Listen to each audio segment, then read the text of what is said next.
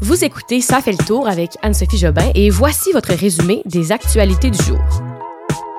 Un ouragan catastrophique, une poursuite contre l'hôpital de Joliette et un convoi anti-CAC s'organise ce samedi. Allô tout le monde, j'espère que vous allez bien. Pour ma part, je vais bien aussi.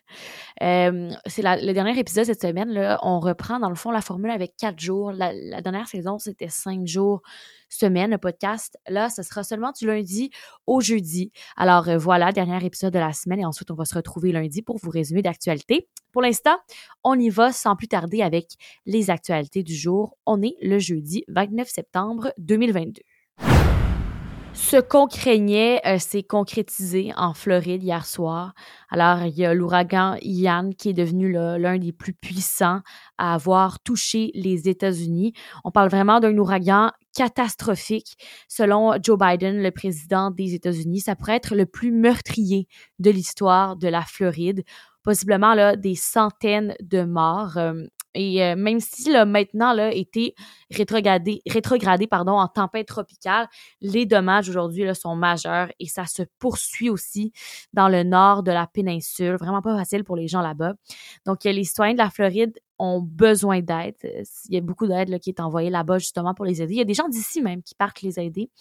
Et euh, ils vont avoir besoin de beaucoup de temps pour s'en remettre parce que c'est vraiment très, c'est pas très beau ce qui se passe là-bas, là, surtout la côte, euh, la côte est de la Floride. Alors, euh, l'affaire, c'est là, c'est qu'on réalise que ce sera certainement pas la dernière tempête hein, euh, qu'on va voir dans notre vie, bien sûr. Il va en avoir de plus en plus à cause des changements climatique. Il y a un article du Devoir euh, qui est très intéressant qui fait état des dégâts causés par les changements climatiques. Et euh, ce que l'Institut climatique du Canada dit, c'est que les changements climatiques vont coûter de plus en plus cher à l'économie au cours des prochaines années. Les dommages causés par euh, les changements devraient s'élever à 25 milliards de dollars au Canada en 2025. C'est énorme. Et ça, 25 milliards, ça équivaut à la moitié de l'augmentation du produit intérieur brut de cette année-là. Alors, euh, c'est très, très cher. Et bien sûr, si rien ne change, si ça continue d'aller mal, bien, ça va juste être de plus en plus cher. La facture va s'alourdir d'année en année. Donc, ce qu'on conclut, c'est que la moitié de la croissance va servir à payer pour des dégâts. La moitié de la croissance de notre pays. C'est comme si vous avez un budget, vous faites des économies, la moitié de ça, ben ça se perd dans euh, des problèmes euh, dans votre appartement. Là, on parle de vraiment changement climatique qui affecte le monde en entier.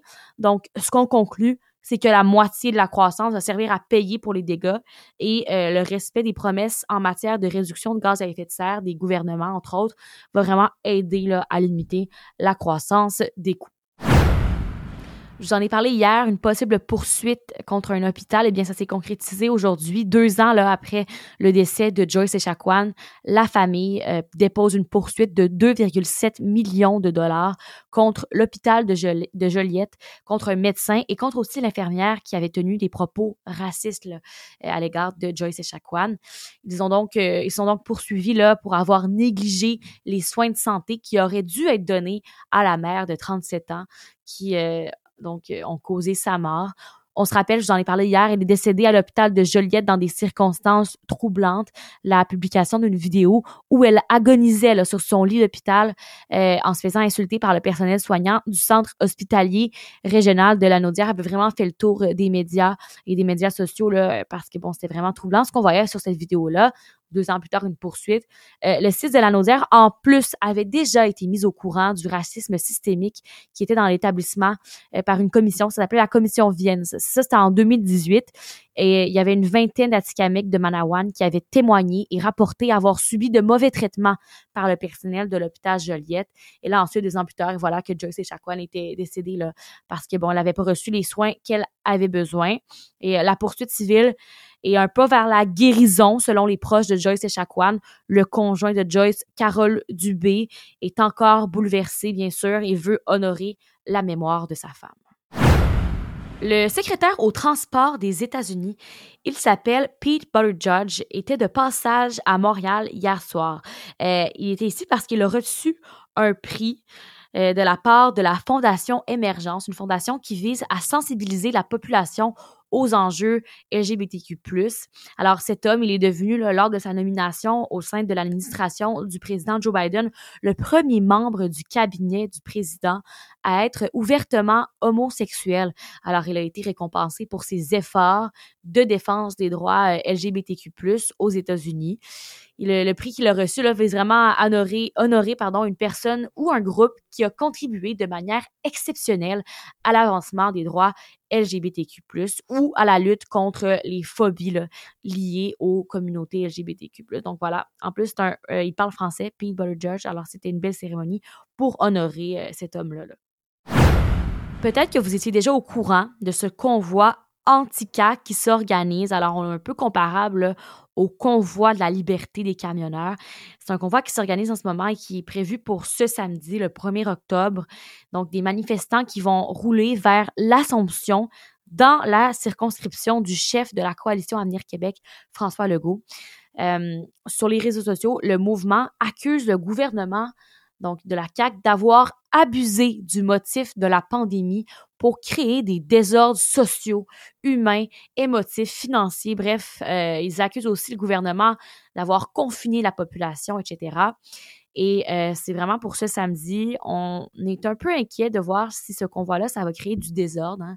Euh, plein de camions qui roulent vers euh, le même endroit. Est-ce que ça va faire du trafic? Est-ce que ça va être dérangeant pour les gens qui vivent là-bas? Bon, c'est des questions qu'on se pose. et aujourd'hui, sur les ondes de Radio X, Éric Duhem a demandé aux organisateurs de ne pas manifester de façon incervelée. Bien sûr, il l'a rappelé, c'est leur droit de manifester, mais il, demande un peu l'appel au calme et a aussi rappelé que cette manifestation-là n'est pas à l'origine de, du Parti conservateur. Hein. C'est pas eux qui ont appelé les gens à aller dans les rues manifester le 1er octobre prochain. Nouvelle en lien avec l'immigration, on apprend cet après-midi que Ottawa veut agrandir, en fait va agrandir hein, les installations du chemin Roxham. Chemin Roxham, c'est cette route entre les États-Unis et le Canada qui est utilisée pour vraiment ces euh, demandeurs d'asile. Donc c'est un passage clandestin et c'est vraiment le plus fréquenté au pays.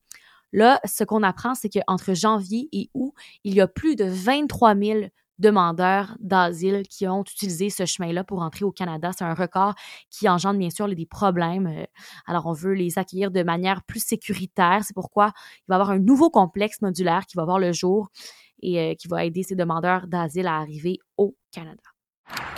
Petit retour dans le passé pour voir ce qui a marqué l'actualité dans l'histoire. On retourne au 29 septembre 1923, alors il y a 99 ans, alors qu'on est dans un ouragan horrible aux États-Unis il y a 99 ans, il y avait aussi une série de tornades qui marquaient le centre des États-Unis.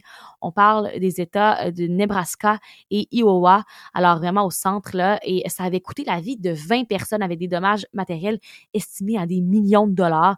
Il y avait aussi eu des éclats euh, majeurs d'inondations et euh, un, certain nombre de ruisseaux sont devenus des torrents déchaînés. Ça avait tout détruit sur leur passage. Alors, très intéressant de voir que bon, jour pour jour, 99 ans euh, plus tard, on voit un peu là, encore des problèmes, euh, des catastrophes euh, climatiques dans le monde. Alors voilà, c'est tout pour aujourd'hui.